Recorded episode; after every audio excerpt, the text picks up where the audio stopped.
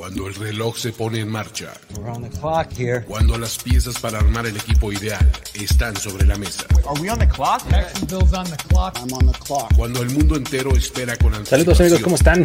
Muy buenas noches a todos. Okay, so the Browns Bienvenidos a now have 10 espacio minutes on the llamado clock On to the make a Clock, choice. Es justo el momento en el que quieres mantener la cabeza fría, mirada te y los oídos muy atentos. And are on the clock. eh, On the clock, on the clock. Primero y diez, primero y diez.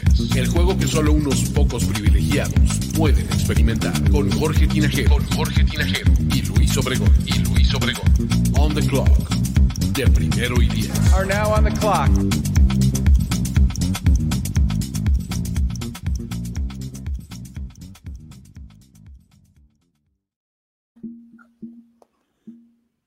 Hola amigos, estamos aquí.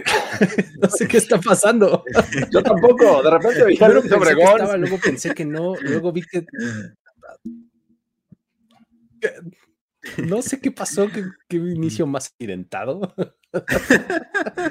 Este, eh, pero bueno, ¿cómo están amigos? Está- oh, todavía-. Bienvenidos a No, no, pero- platicamos de draft y todos estos menesteres de roster building y demás. Pero en serio, pensé que estaba, luego vi como que no, eh, había audio, luego no, luego estaba conectado, luego no. Este, Qué no estrés, sé, no, Luis. no sé qué, qué está pasando. Está, está muy Qué estrés el que vivimos previo Extraño, al de inicio de, este On the Clock. Sí. Yo estoy, estoy emocionado por este episodio, va a estar, va a estar divertido. Sobre todo el hecho de hablar sobre las necesidades de los equipos de la NFC South, una conferencia, una división, perdón, que parece que será eh, pobre, o si lo ves como con respecto a los quarterbacks, sin quarterback los Saints, sin quarterback los Panthers, sin quarterback los Buccaneers. Creo que puede ser una división que puede ser un poco rara, pero sin duda es interesante varios, varios aspectos de esta offseason que tendrá esta, esta división de NFC South. Sí, me parece como si todos se hubieran puesto de acuerdo. A ver, vamos a resetear toda una división y, y todos los equipos, tanto. Y por ahí, súbale a los Falcons, que por ahí Matt Ryan podría también este, estar eh, con un pie Sí. fuera de la organización. Así que prácticamente los cuatro equipos estarían buscando coreback en este, eh, ya sea por agencia libre o vía draft. Y en lo que recuperamos a Luis Obregón, le damos la bienvenida a todos ustedes, amigos, que ya están eh, con nosotros desde Facebook, desde YouTube eh, Twitch también y gracias por estar en On the Clock de lunes, un horario poco habitual, estábamos saliendo regularmente los jueves y así va a continuar. Los jueves también vamos a, a estar en On the Clock, pero el lunes vamos a aprovechar para tocar otros temas también y que no se nos acumulen y de repente veamos, eh, oye, este, vieron cinco posiciones el jueves y tres divisiones y no queremos que sea el caso, queremos que todo tenga su, su momento, su espacio y no estemos tan apretados con el tema de, de poder platicar, ¿verdad, Diego? Así es, creo que es la mejor manera porque podríamos hablar sobre equipos rápidamente y que la gente se ofenda con que no hablemos de sus equipos bien. Así que vamos a hablar a detalle de cada uno de sus equipos y poder analizar lo que va a pasar con tanto en el free agency como en como en draft. Estoy viendo que mañana ya empieza la época de tagging a los jugadores, así que puede ser interesante saber quiénes ya se van a quedar en su equipo con el tag que a nadie le gusta, ni siquiera a los jugadores les gusta este, este tag.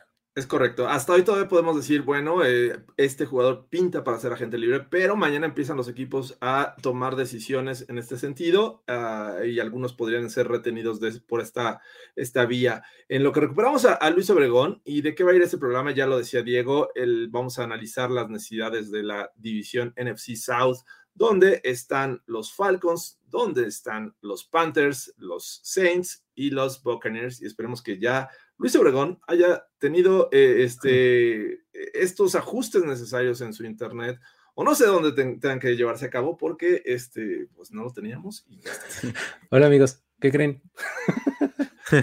ya, ya, ya sé cuál era la, la raíz del problema. Te- Este, no, no quisiera este, decirlo así, pero fueron mis hijas. Jalaron un cable que no debían jalar y desconectaron el modem. ¡La fibra óptica! Te- Les juro que desconectaron el Salí así, vuelto loco, y los niños así. ya, no, ya no volvimos a conectar, papá. Ya. una disculpita, una disculpita. Ya, este. Pero bueno, perdón, ya- continúa, Jorge, por favor, porque ahorita me integro yo. Justo estábamos eh, platicando de qué va este programa, pero antes de entrar de lleno con las necesidades de la eh, división NFC South, Eh, vamos a hablar un poco de, del Scouting Combine, que también ya está a la vuelta de la esquina y que empezó la polémica con estas nuevas reglas pandémicas que la NFL trató de, de implementar y que esto llevó a que, a ver, si van a aplicar estas reglas, si va a haber burbujas, si va a haber todas estas implicaciones, voy a, a, organizar a todos mis jugadores que represento, que son, tengo entendido, 13 agencias, un total de 155 jugadores que podrían no ir al Scouting Combine. Qué horror, ¿no? O sea, sí. eh, eh, tiene un montón de aristas esto, este tema del Scouting Combine, porque eh, pues si nos apegamos justo a los hechos es eso, ¿no? O sea, es tal cual, la NFL dijo, vamos a poner un montón de restricciones por COVID, porque este, en finales de febrero de 2021 sí es importante, no como en enero, que ni siquiera nos acordábamos que existía, ya ni pruebas hacíamos, ni nada, pero ahorita sí es muy grave. Entonces necesitamos una burbuja, ¿no? Entonces, ¿no? Sí. este, básicamente eso fue lo que les dijeron. Eh, cada, cada jugador puede solamente llevar a una persona, este, a, un, a un entrenador con, consigo mismo y además tenerlo citado en un horario específico y en un lugar específico.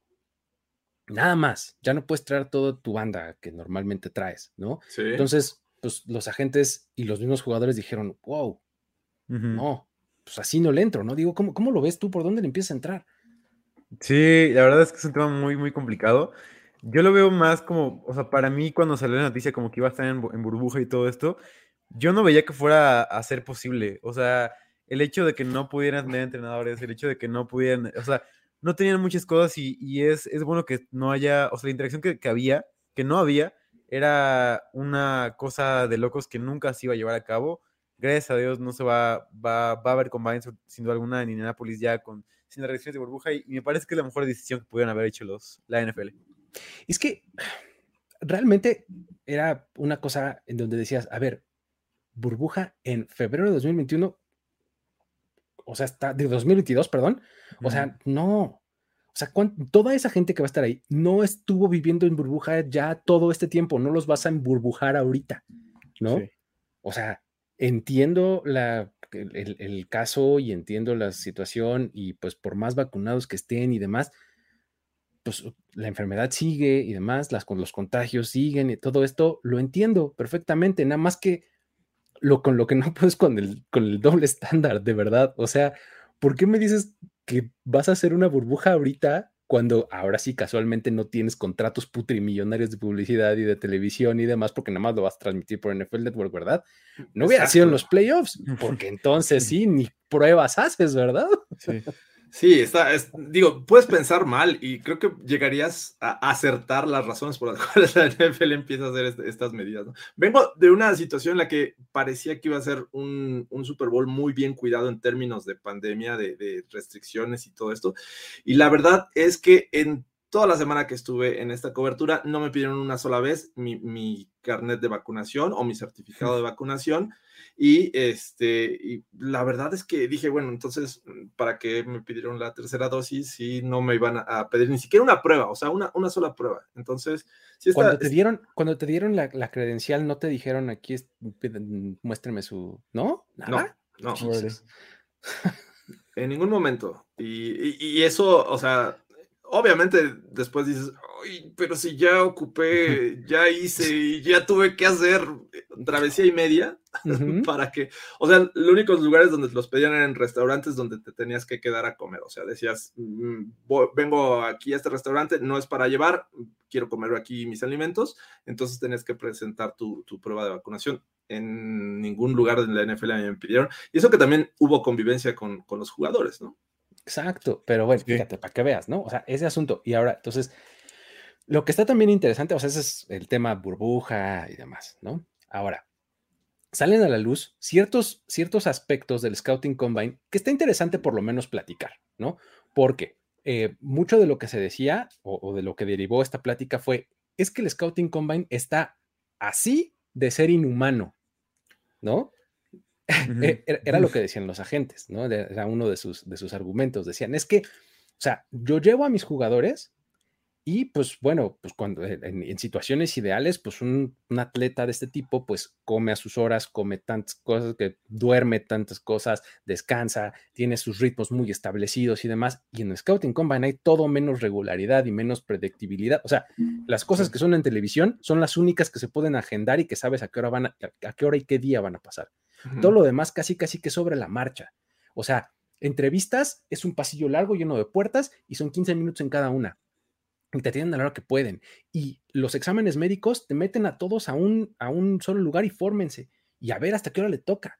Y pues ahí estás esperando. O sea, eh, ese tipo de cosas, pues por eso dicen los agentes, es que normalmente los atletas que van al Scouting Combine y luego tienen un Pro Day, tienen mejores resultados en su Pro Day. Porque ahí no solamente es que sea todo orquestado y scripted y no sé cuánto, sino que es, pues porque comieron bien, este, durmieron bien, este, están preparados, etcétera, pues claro que les va a ir mejor, ¿no? Eso es lo que decían los agentes.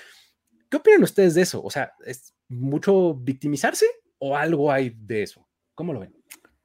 Yo veo algo de cierto en eso, porque para mí el combine a veces es un poco sobrevalorado en el hecho de que el número que está ahí es como la verdad del jugador y la realidad es que yo creo que en el Pro Day se marca todavía más cómo puede, cómo puede jugar eh, el, cualquier posición del jugador.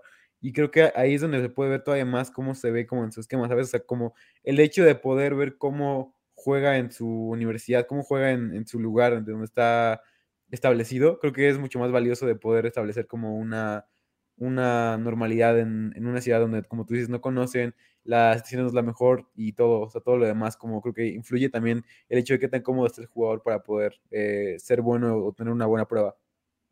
Sí, digo, finalmente eh, sabemos que el Scouting Combine se, desarrolló para que todos los equipos vayan a un solo lugar y evaluar el talento en un solo lugar. No tengas que desplazarte a 20 universidades porque tienes interés en 20 eh, jugadores, sino que vas justamente a ese lugar para evaluar a todos en conjunto. La realidad es que no te da la vida para evaluar 354 jugadores como debes. Y creo que esto está destapando la caja de Pandora en ese sentido. Eh, el, hecho de que no estés descansado, de que te, tengas que hacer el bench press, este famoso, en el que si tienes un, mal día en el bench press y luego tienes que irte a otra prueba y tienes que hacer otras cosas y tienes que estar concentrado en esto y no has comido bien, y, pero tienes que hacer fila eh, en, las entrevistas. Entonces creo que eh, bien dicen que no hay mal que por bien no venga, ¿no? Esta situación que trajo la burbuja y que trajo cierta posibilidad de, de incluso no presentarse más de 150 jugadores, pues es justo un buen momento para hacer cambios y, a lo mejor no invitar a 354 jugadores, pero a lo mejor 150 sí y que les va a sacar el mayor provecho, ¿no? No sé, o sea. Y, es que esto de repente, a mí ya saben que luego me pongo medio heavy en mis análisis más filosóficos y es, ¿qué tanto nos conviene estandarizar? O sea, en términos generales, o sea, porque para eso es el, el Scouting Combine, ¿no? para estandarizar, para poner un suelo parejo ok, en principio suena muy bien, ¿no? O sea, en principio dices, ok, pues sí quisiera saber, pues más o menos si los pones en el mismo lugar a correr bajo las mismas condiciones, qué tan rápido es uno en comparación con el otro, o este, cosas por el estilo, ¿no? Pero, y lo, ato a lo que, con lo que mencionabas tú, Diego, o sea, ¿de qué me sirve eso? O sea, creo que me sirve mucho más ver cómo juega, ¿no? O sea, ver este, pues, si le lanzo un pase eh, en una trayectoria que sí lo voy a poner a hacer en un día de partido, si lo atrapa o no, si corre bien la ruta que voy a ponerlo a hacer o no la corre bien, ¿no? No si levanta 250 libras en el bench press 20 veces o 14 veces, ¿no? O sea, ¿qué tanto vale la pena estandarizar? O sea, en principio creo que está bien, pero a veces de repente como que llegamos a un extremo medio extraño, ¿no? ¿No? Porque, siempre está la polémica de, son eh, los que destacan en estas pruebas son muy buenos atletas, no necesariamente buenos jugadores para, el fútbol americano. Hemos visto los velocistas que, digo, muy pocos llegan a, destacar en la NFL, o estos jugadores que este, hacen, no sé, más de 30 este, eh, repeticiones. repeticiones de bench press y este, no necesariamente eso se traduce en un buen jugador en la NFL, ¿no? Entonces, a final de cuentas, eso es el, Scouting Combine. A lo mejor creo que se le da más peso y, eh, a la parte de, entrevistas y, este, y la, la, prueba esta que realizan para ver su... El Wonder League, que, que, que lo querían eliminar, ¿no? O sea, fíjate, eso es a lo que me refiero. O sea, le dan mucho eh, este, peso a la entrevista, ¿no? Imagínate que haces cinco entrevistas continuas de 15 minutos cada una y por eso te van a juzgar. ¿no? Y luego, ¿qué tipo de preguntas, no? Nos hemos enterado de, los, de ciertos casos. De las del tipo de preguntas que les hacen. Imagínate después de que te hacen ese tipo de preguntas y quedas así como todo friqueado, ahora aviéntate otra. ¿no? En donde te van a preguntar y te van a poner en un pizarrón con X y O y a ver y resuélveme este, no sé, espérame, me acaban de preguntar que si mi mamá no sé qué cosa, ¿no? O sea, está, está, complicado, ¿no? No creo, o sea, sí, sí me hizo reflexionar en ese tipo de cosas de, oye, pues en una de esas tienen algo de razón, ¿no? Sí, estoy No lo había yo pensado de esa manera, pero bueno, sí. este, insisto, no hay, no hay este, como decías Jorge, no hay mal que por bien no venga, ojalá que funcione para algo, para cambiarlo, porque incluso la NFLPA salió a decir eso, ¿no? ¿Sí? en, voz de JC Tretter, bueno, por medio de una carta, diciendo que, este, pues tal cual, que el Scouting Commons es una cosa antiquísima, que no funciona, y que pues bien harían en modificarlo o de plano en desaparecerlo. Sí. ¿no? Sí, bueno, finalmente con estas amenazas la NFL dijo, bueno, está bien, son sugerencias, si quieren hacerlo, está bien, si no, no hay ningún problema. Y es que, a ver, e, es la temporada baja, también la NFL tiene que, tiene, me imagino que ya contratos este, pactados para este evento, ¿no? Y, que lo más atractivo para la gente es ver qué tan rápido corre, ver qué, este, tan bueno eh, es lanzando el balón, qué tan bueno es con las manos. Entonces, también la NFL dice, Ay, no quiero que esto se me salga de control, quiero cumplir con mis compromisos y uno de ellos es el Scouting Combine, sin duda. Imagínate que te vas a perder estos 150 y cacho, 155, que eran potencialmente los que no iban a ir, pero varios de los 155 eran de los top tier, ¿no? O sea, de los nombres grandes, pues para esas gracias mejor ya ni lo televises. O sea, imagínate que además tenías servicios contratados para esta cantidad de personas y te llega a la mitad, ¿no? ¿Qué haces con todas las habitaciones de hotel que tenías, este, todos los, todos los servicios que contrataste para eso? pues ahí se te van a quedar pudriéndote. ¿No? Está, complicado. Sí, sí está, está complicado. Pero bueno, así está el asunto del Scouting Combine. Al final de cuentas va, va a celebrarse con normalidad, pero es, es, un planteamiento interesante, o sea, este, de cómo, cómo podría mejorar, ¿no? Este, este, esta situación. Pero bueno, muy bien. Vamos entonces ahora sí a entrarle a las necesidades de la NFC South, amigos. ¿Qué les parece? Me parece muy bien. Van. Tenemos cuatro equipos, de los cuales eh, solamente uno calificó a playoffs. Y pues esta, esta división, digo, la semana pasada le dimos a la Legacy South porque era una de las peores probablemente, este, y así, así lo dijimos en su momento. La NFC South podría ser esta división que de ser muy buena y muy atractiva y muy interesante la temporada pasada, podría ser mal, pasar a ser malísima este año? Así, pregunta general introductoria, digo, ¿cómo lo ves? Yo creo que sí, justamente lo que, lo que comentaba al principio, creo que es una división que ya no tenemos a Tom Brady, eh, ya no está Drew Brees. O sea, Tom Brady puede ser, pero no creo. Drew Brees, Matt Ryan está jugando ya a un nivel más pobre. O sea, Matt Ryan ya duele ver a Matt Ryan. Eh, y los Panthers tienen a Sam Darnold. Entonces creo que el hecho de que no tengan corebacks y que las defensivas no son tan buenas, creo que también afecta bastante que, a, que este, a que esta división no sea tan atractiva como había sido antes. Y además que varios free notables que podrían irse de los equipos. Eh, creo que hay mucho que hacer en esta división para que sea interesante es una súper incógnita, ¿no, Jorge? ¿Cómo, cómo, ¿Cómo ves así desde este momento hacia adelante la NFC South? O sea, a mí se me hace como súper difícil de leer porque no, no tengo idea qué van a hacer estos equipos la próxima temporada. Van a hacer una cosa muy distinta con respecto a la pasada, ¿no?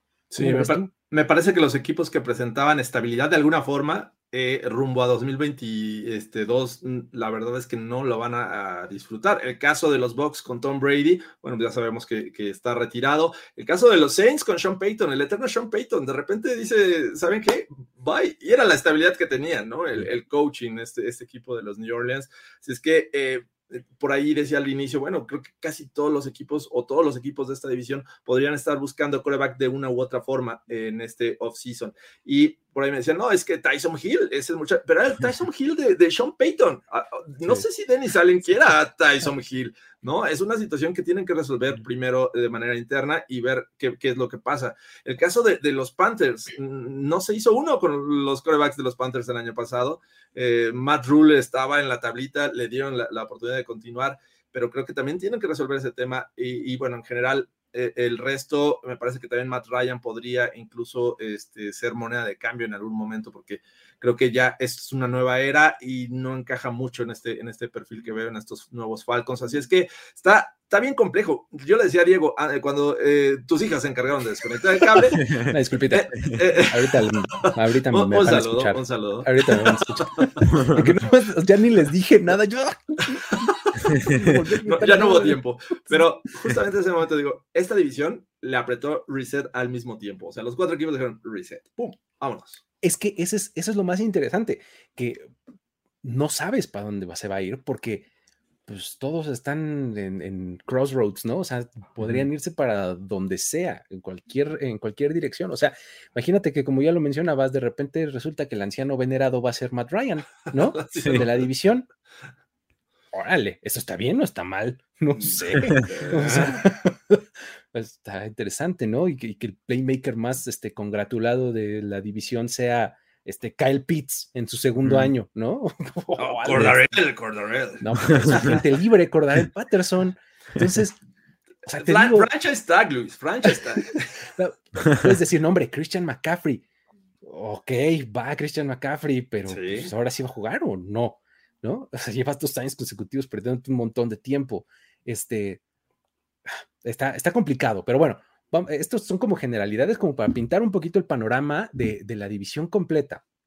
Vamos a entrar equipo por equipo y vamos a empezar justo por los Panthers, ¿no? Este, eh, ellos pues tienen eh, la selección número 6 en el draft, en la, en la primera ronda. Tienen seis selecciones en total, pero lo que me parece más preocupante es que tienen solamente una en las primeras seis selecciones, 100 selecciones. O sea, tienen primera ronda y luego vuelven a seleccionar hasta la cuarta, Sí. ¿no? Entonces, está cañón, ¿no, Diego? ¿Cómo, cómo Sí. lo ves? ¿Por dónde le empezarías a entrar a los Panthers? Está complicada Ah. su situación.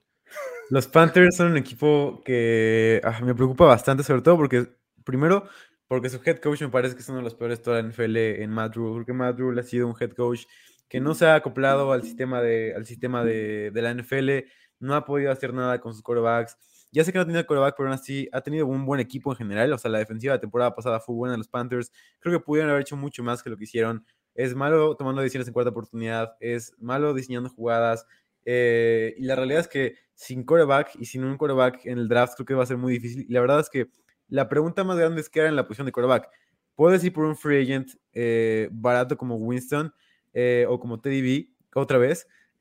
Puedes ir por un trade por Jimmy Garoppolo que no sé qué tan, qué tan bueno sea, porque si, tienes, si traes a Jimmy G, Jimmy G va a ser un quarterback que no te va a elevar la situación que tiene, va a ser un quarterback que va, eh, en el mejor de los casos, llevarte al equipo a, a un récord de 500, o va a ser un quarterback bridge. En el draft puedes traer a Reader, que es la opción más segura, posiblemente, puede ser como la opción por la que se vayan, pero aún así es preocupante que no tenga un buen, eh, un buen, un buen personal alrededor de él. O sea, hablaba de él en mi artículo que pronto saldrá en primero y 10. Reader necesita un, un equipo que pueda eh, desarrollar su talento, o sea, que pueda eh, tener un buen coordinador ofensivo, que pueda tener un coordinador ofensivo que lo pueda ayudar. Y la otra opción es Darnold, que Darnold es un quarterback que es de los peores quarterbacks de toda la NFL, por más que le intenten ver por otro lado, ha sido malo en precisión, ha sido malo en big time throws, ha sido malo en turnover plays. Todo lo que ha hecho Darnold en la NFL no ha sido nada bueno. O sea, empezaron 3-0. Después de 3-0 fue para abajo todo el equipo. O sea, fue más que. Fue solamente un espejismo lo que vimos de Darnold en ese 3-0 de los Panthers. Creo que Y- este equipo es, es de, los, de los que más me preocupan de toda la temporada. Y, y por si fuera poco, se deshicieron de un especie que para mi gusto era eh, pues de lo poco bueno que había que es con el ofensivo, Joe Brady, Sí. ¿no? Sí. ¿Cómo, cómo- cómo- cómo lo ves tú, Jorge? ¿Que ¿Por dónde le empezarías a entrar a los Panthers? Este, ¿Cuáles crees que sean sus necesidades inmediatas eh, rumbo al draft, agencia libre, etcétera? Va a ser bien complicado, pero estando en, e- en el top 6, que ellos tienen la número 6, ¿no? Entonces, eh, pensar en coreback se me hace muy temprano, no sé, pero si es una gran necesidad que ya vimos, como bien dice Diego, Sam Darnold no es solución a largo plazo para este equipo, eh, pues por, por, ahí podría ser ese primer pick. Sin embargo, también eh, no hace mucho estos Panthers gozaban de una línea eh, ofensiva que era decente y en algunos momentos era de lo mejor que había en la NFL. Se fue deteriorando, no la han sabido este, complementar. Eh, Matt Paradis, por ejemplo, podría ser agente libre. El lado izquierdo es, es este, realmente eh, uno de sus debilidades en este equipo de los Panthers y el interior me parece que también va a ser un tema. Contemplando las pocas selecciones que tienen del draft, sobre todo tardías, prácticamente eh, una en el primer día y las demás en el tercer día, eh, es bien complicado. Entonces creo que también lo tendrán que hacer maravillas en la agencia libre para volver a tener una línea ofensiva decente, que creo que es un tema también para ayudar a quien quiera que vaya a ser el coreback eh, este, de aquí en adelante. Ya, ya digas, para, aunque sea para que Christian McCaffrey no se la pase lesionado otra vez y tenga un poquito de huecos por donde correr, ¿no? Este, digo, si no fuera coreback tu preocupación. Eh, el asunto también es, a mí me gustaba mucho lo que estaba Carolina construyendo del lado defensivo. Sobre todo, tenía un cuerpo de corners que se me parecía de lo más destacado y promisorio que tenía ah, en, la NFL, y pues resulta que pues ni, acabó de cuajar bien. Ahora probablemente se les vayan en la agencia libre dos de ellos, ¿no? Eh, Dante Jackson y Stephen Gilmore, que llegó a media temporada la temporada pasada. Eh, probablemente se vayan a ir, no sé. Pero JC Hearn, su selección de primera ronda del año pasado, se lesionó muy pronto. Sí. ¿No? Este. Estaba jugando bien. Y estaba jugando bien, exactamente. Entonces, de, tener ese, ese gran cuerpo de corners, ahora probablemente solo les quede JC Hearn, ¿no? Este. E, e, está, está complicado, tienen una línea defensiva que, está muy bien y que sigue siendo promisoria. Este, por ese lado no hay tanto problema, pero yo sí pondría muy arriba en la lista la línea, la línea ofensiva. Sí. ¿Cuál? O sea, eh, por la vía que quieran. Si es agencia libre, échame varios agentes libres de medio pelo y me voy por un tackle ofensivo en el 6, creo que está perfecto, ¿no? Alguno de los tres que mencionamos este, eh, en el programa pasado, Cross, eh, Neil, eh, quien tú me digas, este, creo que les puede caer ahí en el 6, alguno de los tres, ¿no? Entonces creo que sería una inversión interesante, ¿no? No sé qué opinen y, y, qué otro lugar vean como, digo, además del ya mencionar quarterback, coreback, línea ofensiva. No sé si del lado defensivo vean algo inmediato, ¿cómo ven? Bueno, yo, yo veo pass rush también una necesidad porque Hassan Reddick está, está como free agent ahorita. Veremos si le ponen el tag. Es muy probable que lo pongan el tag. También está Daquan Jones, un buen defensive interior de los, de los Panthers que está en free agency. Eh, dos piezas clave para la línea defensiva. Si los pierden, me parece que sería terrible para ellos porque sería dos necesidades más que son eh, un poco difícil de conseguir, sobre todo defensive interior en este draft, con pocos defensive interior de calidad. El cap space puedes hacer buenas cosas con él, o sea, es el 17, es un cap space que te puede ayudar, es un lugar en donde, para mí, la manera de solucionar a los Panthers es ir por Desmond Reader en el, draft. Para mí, Reader va a ser la solución. A partir de ahí, construir tu equipo, traer algunos eh, agentes libres en, la, en, el, free agency, traer a Ben Jones, traer posiblemente a si se puede, a Teron Armstead, varios tackles que te puedan ayudar, o guardias, como crear un poco de depth ahí y poder, porque la realidad es que la línea defensiva no soluciona en el draft o inmediatamente. Creo que la manera de solucionarlo inmediatamente es con free agents y eso va a ser como lo van a hacer para mí. Va a ser free agency llena de, de, línea ofensiva, quarterback en el draft y a partir de ahí armar alrededor de Hassan Reddick, de DJ Moore, que es una superestrella que puede hacer con Desmond Reader. Y ya con una línea ofensiva, con un quarterback del draft eh, creo que a partir de ahí creo que se, ve un poco más sexy este equipo y se ve no tan mal como para terminar dentro del, dentro del top 5 peor de la, de la NFL. ¿Alguna otra, Jorge? ¿O nos volvemos al que sigue? Eh, nada más rápido, yo creo que a, lo mejor no son eh, prioritarias, pero creo que eh, buscarle un linebacker y que ayude ahí a Shaq Thompson me parece importante. En algún momento ojalá lo puedan, lo, puedan lograr. Y además también ayuda al coreback, ya le hablábamos de la línea ofensiva, pero también wide receivers. Me parece que Robbie Anderson viene una temporada media irregular, entonces creo que por ahí también podrían estar considerando reforzarse con otro wide receiver. Sí, creo que DJ Moore, por más bueno que sea y por más amor que le tenga yo, desde, este, desde que era prospecto del draft me encantaba DJ Moore. Este, pero sí, no, pues dista de ser suficiente, ¿no? Entonces ahí podría estar interesante. Muy bien. Em, esos son los Panthers. Luego, nos vemos al que sigue y vamos a platicar ahora de los Falcons. Eh, ya lo mencionabas, Jorge, un equipo que este, pues tiene un, nuevo head coach la temporada pasada, ¿no? Va a entrar a su segundo año. Matt Ryan, pues no estamos seguros, o sea, digamos que si lo vemos de manera formal y fría, no tendría por qué moverse a ningún lugar, ¿no? Ahí cuando lo empiezas a buscar es cuando dices, eh, se me hace que podría ser, ¿no? Entonces, digamos que eso no habría tanto problema. Ahora, ya no está Calvin Ridley, o sí, o, no sabemos, o sea, es otra incógnita, ¿no?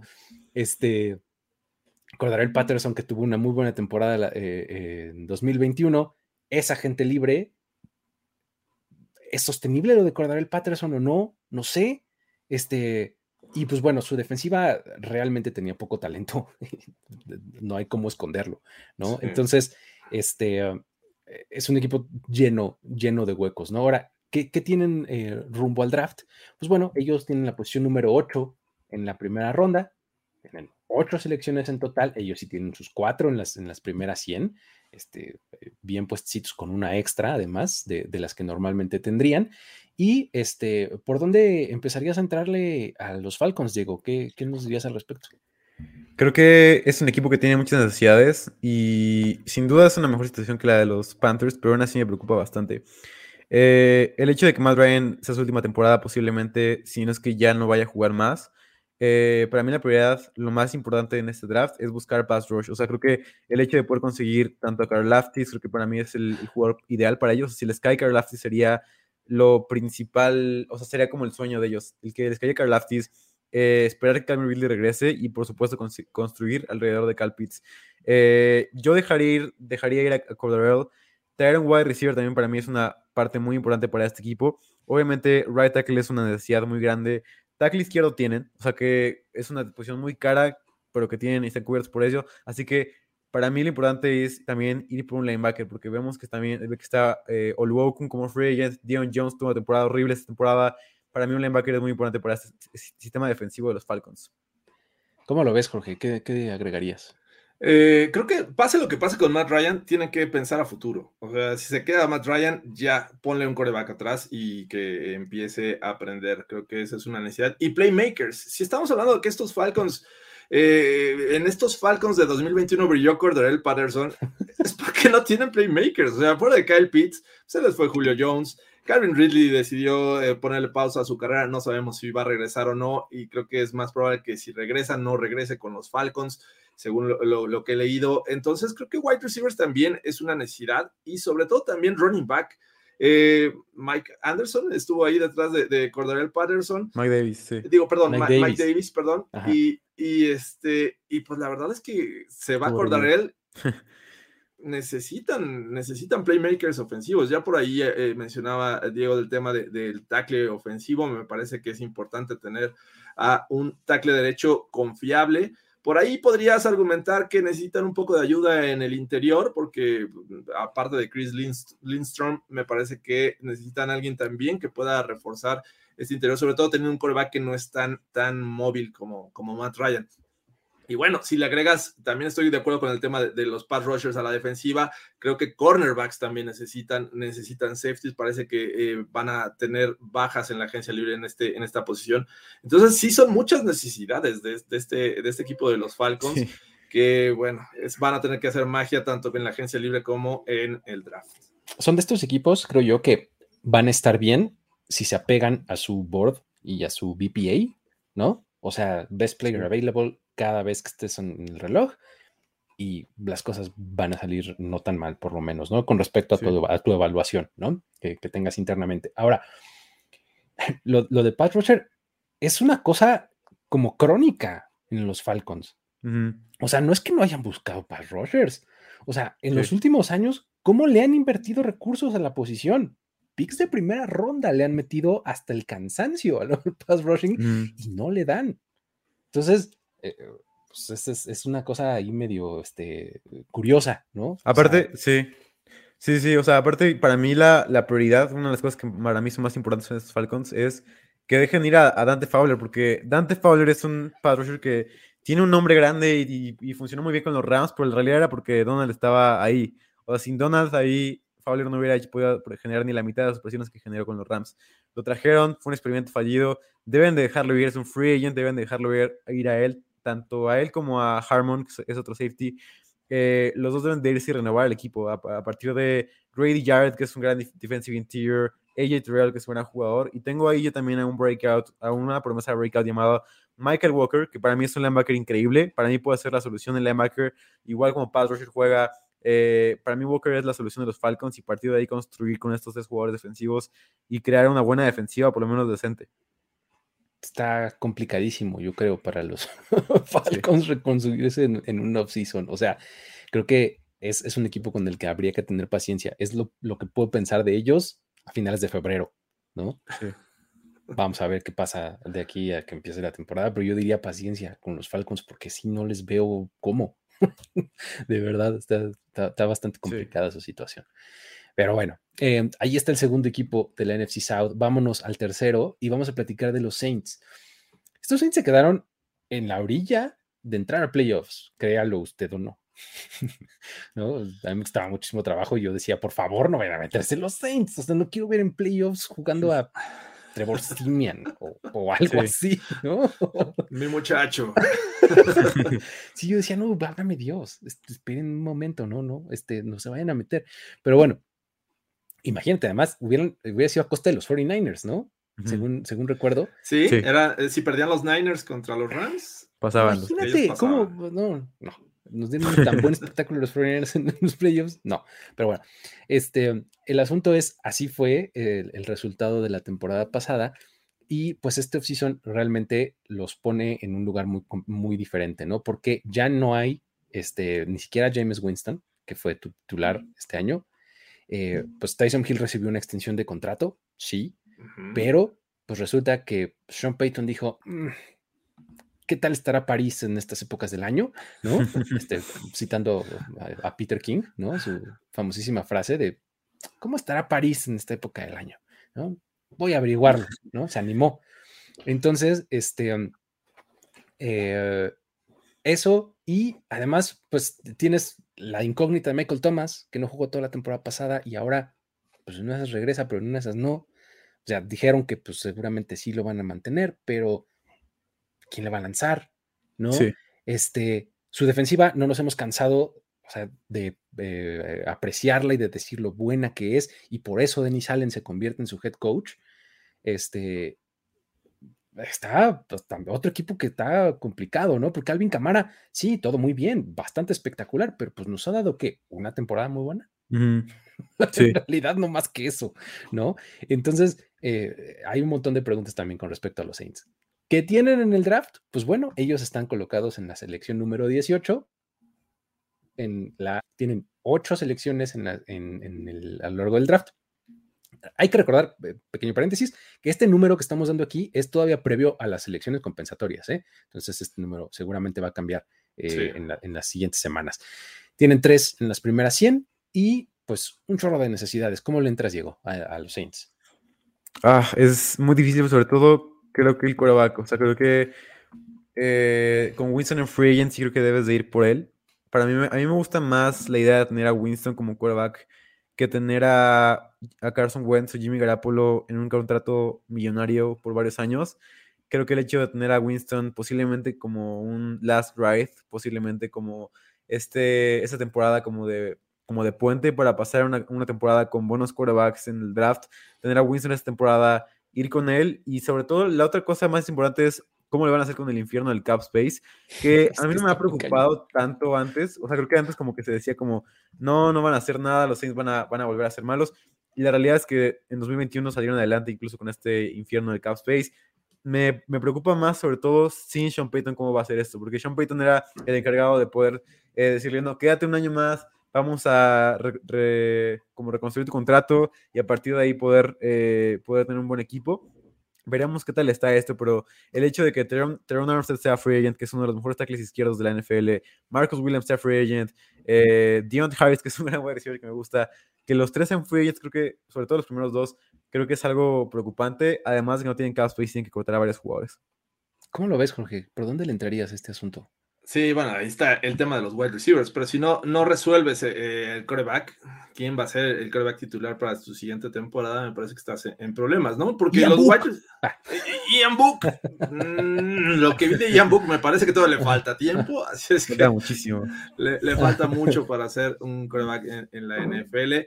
Eh, pero bueno, eh, también Michael Thomas te genera mucha incertidumbre. No sabes qué va a hacer de él y, y creo que una, una, parte de su ausencia fue por lesión, pero también se argumentó por ahí indisciplina. Entonces no También. sabemos qué va a pasar con él.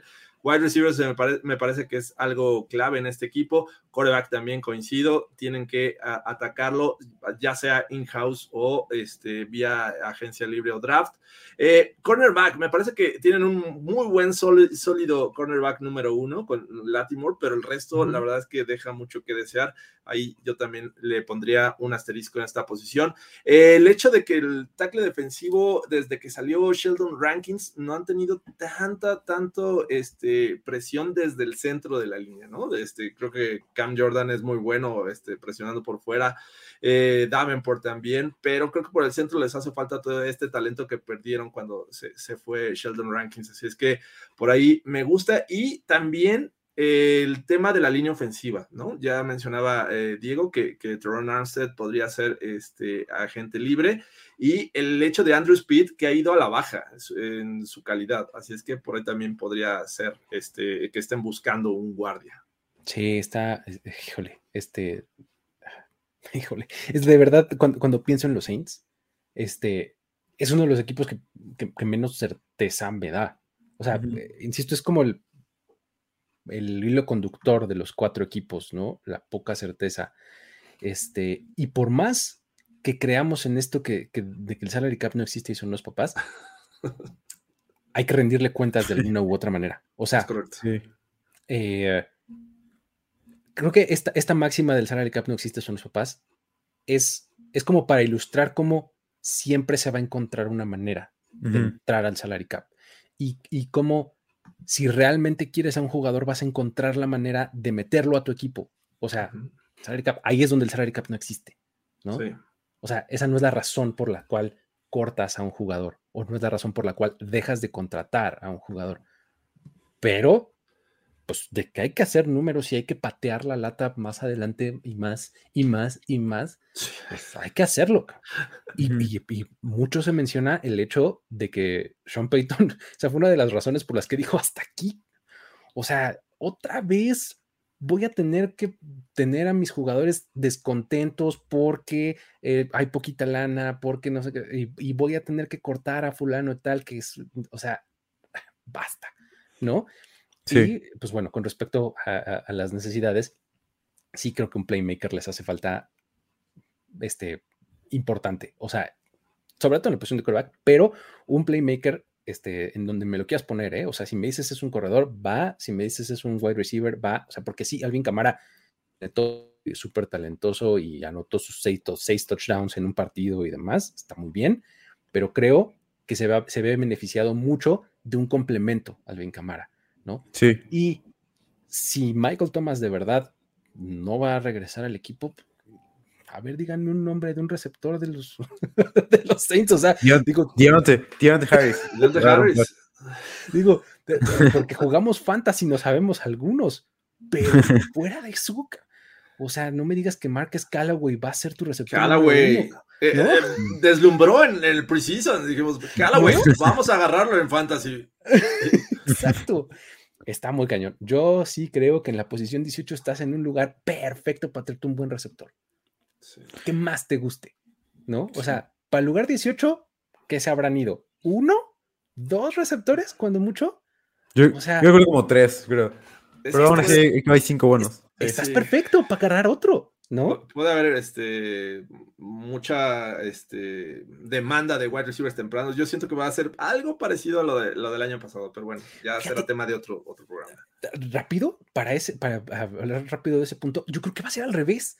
Yo creo que hay tal oferta de, de, de receptores este año que medio se van a empezar a empujar para abajo, así de voy a encontrar uno bueno, voy a encontrar uno bueno, me puedo esperar, me puedo esperar. Es que, a, ver, los últimos años han sido de, muy ah, buenos wide receivers. O sea, y, si no los tomas alto, o sea, va a haber equipos que van a decir, ah, no, no, no, yo, de una vez lo tomo.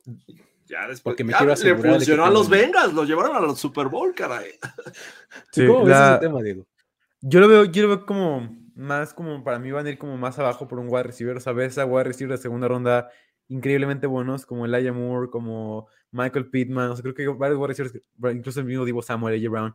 Uh, o sea, creo que puedes sacar buenos jugadores fuera de wide receivers en el draft. O sea, creo que para mí lo ideal sería que fueran eh, posiblemente por un cornerback en este, en este draft, sobre todo por el mejor jugador disponible, ¿no? O sea, el hecho de poder, que te caiga por ahí Trent McDuffie, que es uno de mis jugadores fuertes del draft, que te quede un jugador dominante con, en cornerback ahí, para mí sería perfecto para los Saints el hecho de poder complementar a Marshawn Lattimore y poder traer a un, a un jugador defensivo y, alrededor. Además tienen a Pete Burner, que fue un linebacker increíble y además es novato, tiene un contrato de novato increíble. Para mí es no ir por nada eh, grande en quarterback, ir por James Winston en un contrato barato, demasiado barato para James, seguramente va a tomar porque no va a haber muchas ofertas más para él. Tomar un contrato barato ahí, traer los, los más baratos pero buenos, traer buenos free agents baratos, como pueden ser, no sé, los, los que no sean como los nombres grandes, como Casey Hayward, como posiblemente es eh, Sebastian Joseph Day, como jugadores que te puedan reforzar con poco dinero, pero que en realidad son muy buenos con pocos snaps. El hecho, yo creo que para mí así se deben de arreglar los, los Saints. Y sabes qué, o sea, probablemente sea contradictorio lo que estoy diciendo. O sea, probablemente estoy diciendo que tomen este receptor en el 18, pero hay muchos que te pueden servir después.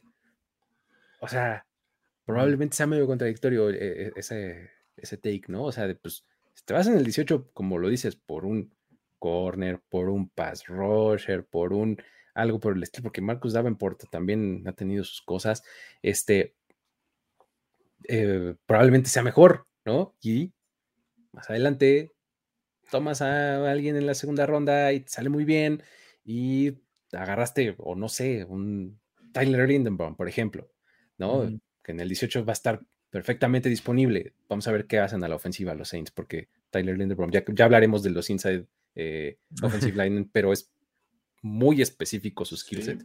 Por más bueno que este es muy específico, no es one size fit all, ¿no? Este, eh, pero puedes agarrar a alguien así y esperar un poquito por wide receiver. Creo que me fui como Gordon Tobogán por decir que. Podrían seguir reforzando esta defensiva, que es lo que los ha mantenido a flote, ¿no? O sea, y pues obviamente ya Dennis Allen es el head coach. Entonces, a ver, vamos a, tener una defensiva de calidad y que le dé tiempo a esta ofensiva de ir poco a poco y gradualmente mejorando. sí, y por supuesto traer de vuelta a Teron Armstead y Marcus, Marcus, Marcus Williams es la prioridad de este equipo, ¿no? O sea, el hecho de traer dos playmakers de regreso sería. Marcus Williams es agente libre, sí, es, agente libre es, una pieza importante de su defensiva. Sí, tienen que traerlo de vuelta. Bien constantes. O sea, fuera del, este, Minneapolis Miracle, que fue el que se va en banda, ¿no? Ha sido bueno. es bastante bueno, este Marcus Williams. Pero bueno, eh, así está el asunto con los Saints. Vámonos entonces con los Bucks, ¿qué les parece? Para cerrar, eh, platiquemos de este equipo que entra en modo este, TNT, así. Sí. Va a haber una nube, la nube ya no va a haber nadie. Como explosión de sus cañones en su estadio. Cuando, cuando desaparezca así la nube, ya no va a haber nadie, va a haber ahí tres pelados ahí.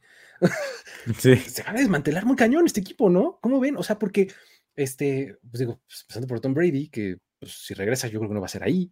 Este, sus receptores Chris Godwin se va, muy probablemente, así nos que le dan el franchise tag. Este, eh, la línea defensiva, varios regresaron por un año, Rob Gronkowski también agente libre, o sea, por todos lados hay fuga de talento porque lo que querían era volver a ganar este año y nada más. Sí. Entonces, ¿cómo lo ves, Jorge? ¿Por dónde empezarías a entrarle a, los Bucks? Pues, obviamente, por quién va a ser el siguiente coreback también. O sea, es, es un tema bien complicado el coreback. No sé si con lo que tengan actualmente se sienta cómodo Bruce Arians, pero sin duda creo que es algo, es una posición crítica, me parece, porque de Tom Brady es muy difícil pasar al, siguiente eh, gran coreback y pues creo que no lo van a lograr de forma inmediata. Pero también hay que contemplar que la línea ofensiva pierde eh, dos, eh, podría perder a dos jugadores importantes, ¿no? En el caso de Ryan Jensen, de Alex Capa. Entonces, esta que en algún momento decíamos una de las mejores líneas ofensivas, podría dejar de serlo eh, inmediatamente, ¿no? Vamos a ver qué, estrategia ocupan. Ya lo mencionabas el caso de Chris Godwin, que eh, además eh, viene de un ACL, así es que no sabemos en qué condiciones podría regresar. Ya no va a estar Antonio Brown. Pierre Paul también podría dejar el equipo. Todos estos jugadores que regresaron el año pasado dijeron, sí, vamos, vamos por el bicampeonato. Eh, varios de ellos están eh, o podrían ser agentes libres o también ya se están haciendo viejos. El caso de, de Ndamo Konsu también es otro, otro de ellos, ¿no? Eh, podrían estar buscando un tackle defensivo. Los running backs, otra situación bien crítica en este equipo porque Leonard Fournette, Ronald Jones, Giovanni Bernard son agentes libres. Entonces también, todos, todos. Qué horror, cabrón. Y bueno, tienes el, para, para cerrar, y bueno, porque les quiero dejar algo, creo que los cornerbacks también es un tema crítico en, en este equipo. ¿Cómo lo ves, este, Diego? Porque, ¿Cómo crees que sería la fórmula o qué dirías que deberían de atacar primero? Están en el 27, o sea, en un buen lugar para agarrar buen talento. ¿Cómo lo ves? Creo que ah, es muy difícil porque hace mucho, bueno, hace dos años que no decíamos esto de Tampa Bay, o sea, que decíamos, o sea, decíamos, este equipo es perfecto, nada más tienen que buscar a complementos y agregar depth al equipo. Ahora sí hemos de ser reales en el equipo. El hecho de que poder traer de vuelta a los, a los free agents traer de vuelta a Godwin para mí sería una de las prioridades que ha sido un gran wide receiver para mí. Eh, no va a aceptar el tag porque ya lo tomó. Eh, y como quarterback me parece que van a ir, no sé si sea la decisión correcta, pero van a ir por un nombre grande. O sea, dijeron que van a ir o por Russell Wilson o por Rodgers. De hecho, Watson no lo menciono porque para mí no va a jugar esta temporada. O sea, mucha gente considera que como una seguridad que Deshaun va a estar y que Deshaun es una Deshaun es increíble. La realidad es que no, no es increíble, pero yo no estoy tan seguro de que vaya a regresar con las 22 demandas que tiene. El hecho de que alguien decida tenerlo, creo que no es, no es real. Para mí sería una decisión incluso mala poder arriesgarte tanto. Y, bueno, como callback para mí, incluso puede, puede hacer Lance por, como una opción de, de, trade con los Niners. Mucha gente habla con, como con Jimmy G, pero la realidad es que los Bucks no quieren a Jimmy G, quieren un callback grande, como un quarterback con potencial, con upside, como podría ser Ross, Rodgers o en un trade con, con Lance que pueda regresar Tom Brady hipotéticamente a los Niners. Sería con Lance, no con Jimmy G desde mi punto de vista. Eh, y bueno, aquí tengo también, eh, pues traer de vuelta sobre todo a Capa y a Whitehead y para mí sería indispensable, indispensable dejar ir a, JPP y a Su, que los dos para mí me parecen eh, jugadores que ya no han jugado bien, que han sido jugadores relativamente de producción baja, sobre todo en este año, y para mí dejarlo sí y construir a partir del pass rush, que ha sido un pass rush que no ha sido tan bueno, con la excepción de, de Vira Bea y Shaquille Barrett. Para mí, fuera de eso, no ha habido mucho más. Con Joe Tryon jugando una temporada mala, para mí peor de la que yo esperaba, y traer un pass rusher bueno. Kyler Murray. ya, ¿no? El plano. Este, volvámonos locos, ¿no? Este, híjole, está bien complicado. Este, puesto número 27 en la primera ronda este, fíjate, el año pasado le metieron una ronda alta a tomar acá el Trask, ya lo mencionaban por aquí, ¿no? Este. Pero se vio injugable en la pretemporada. ¿A poco sí le vas a dejar algo del Trask? O sea, le vas a. O sea, es que creo que va a depender mucho del mindset que tengan este, eh, el front office de qué es lo que quieren. Porque si se compran el hecho de, miren, ya, desmantelamos el equipo. Ok, pues vamos a darle chance a que él dijo, ¿no? ¿Qué más da? Este, vayamos este, construyendo de a poco y vemos lo que tenemos en él y etcétera, ¿no?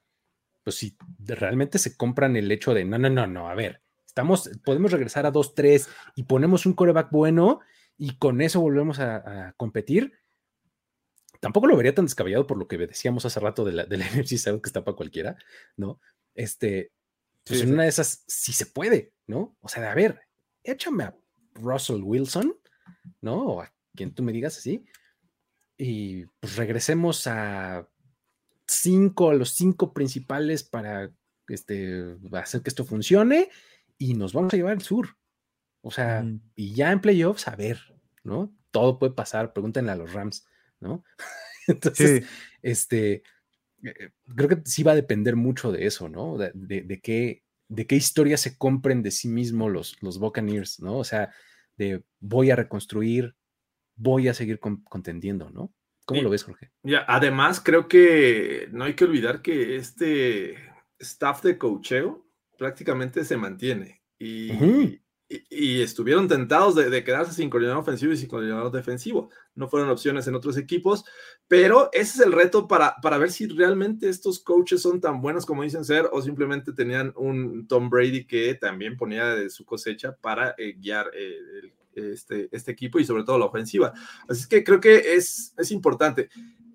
Ellos escogieron a, a Kyle Trask eh, y este mismo staff ya podría empezar a trabajar. No lo veo tan descabellado como, a ver, ya se fue Tom Brady, vamos a empezar con él y de aquí en adelante. Y con la defensiva que pueda hacer Todd Bowles, que creo que ahí es otro reto para él, porque va a perder, va a perder gente y eh, bueno, creo que ese, ese me parece que es el mayor reto de este, de este equipo en el offseason.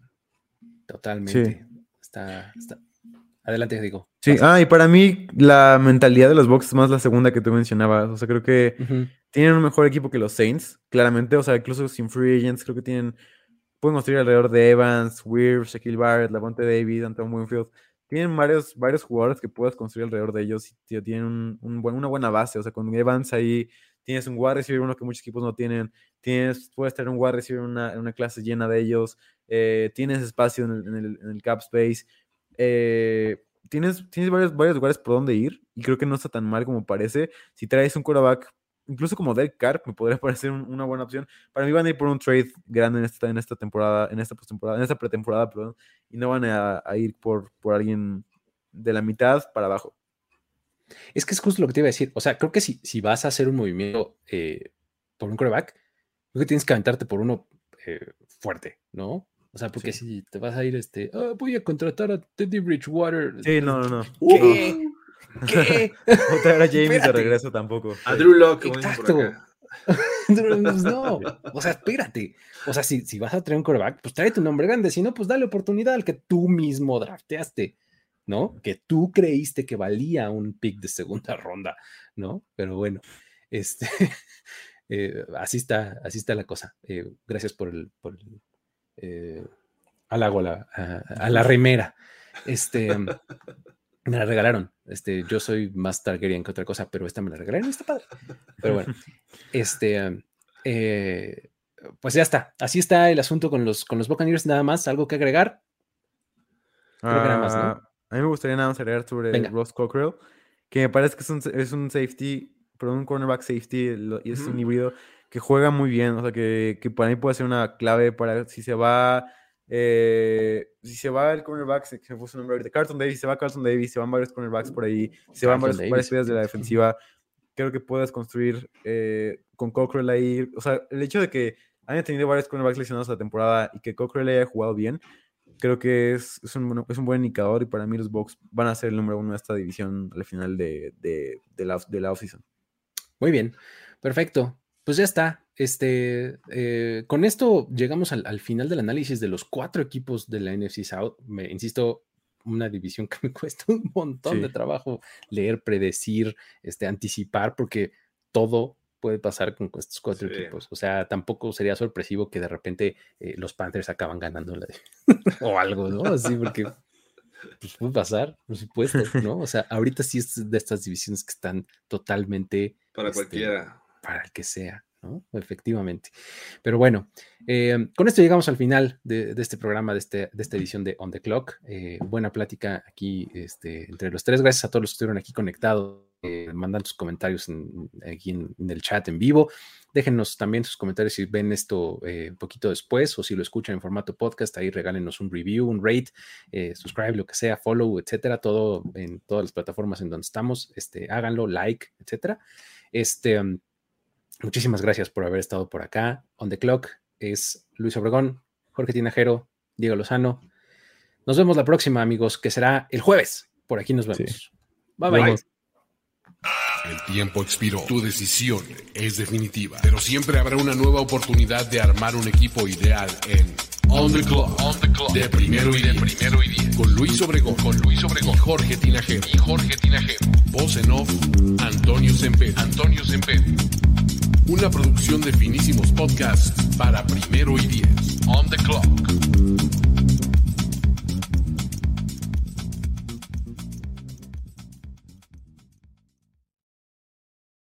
Hey guys, it is Ryan. I'm not sure if you know this about me, but I'm a bit of a fun fanatic when I can. I like to work, but I like fun too. It's a thing. And now the truth is out there. I can tell you about my favorite place to have fun. Chumba Casino. They have hundreds of social casino style games to choose from with new games released each week. You can play for free anytime, anywhere and each day brings a new chance to collect daily bonuses. So join me in the fun. Sign up now at ChumbaCasino.com. No purchase necessary. Group. Void were prohibited by law. See terms and conditions. 18 plus.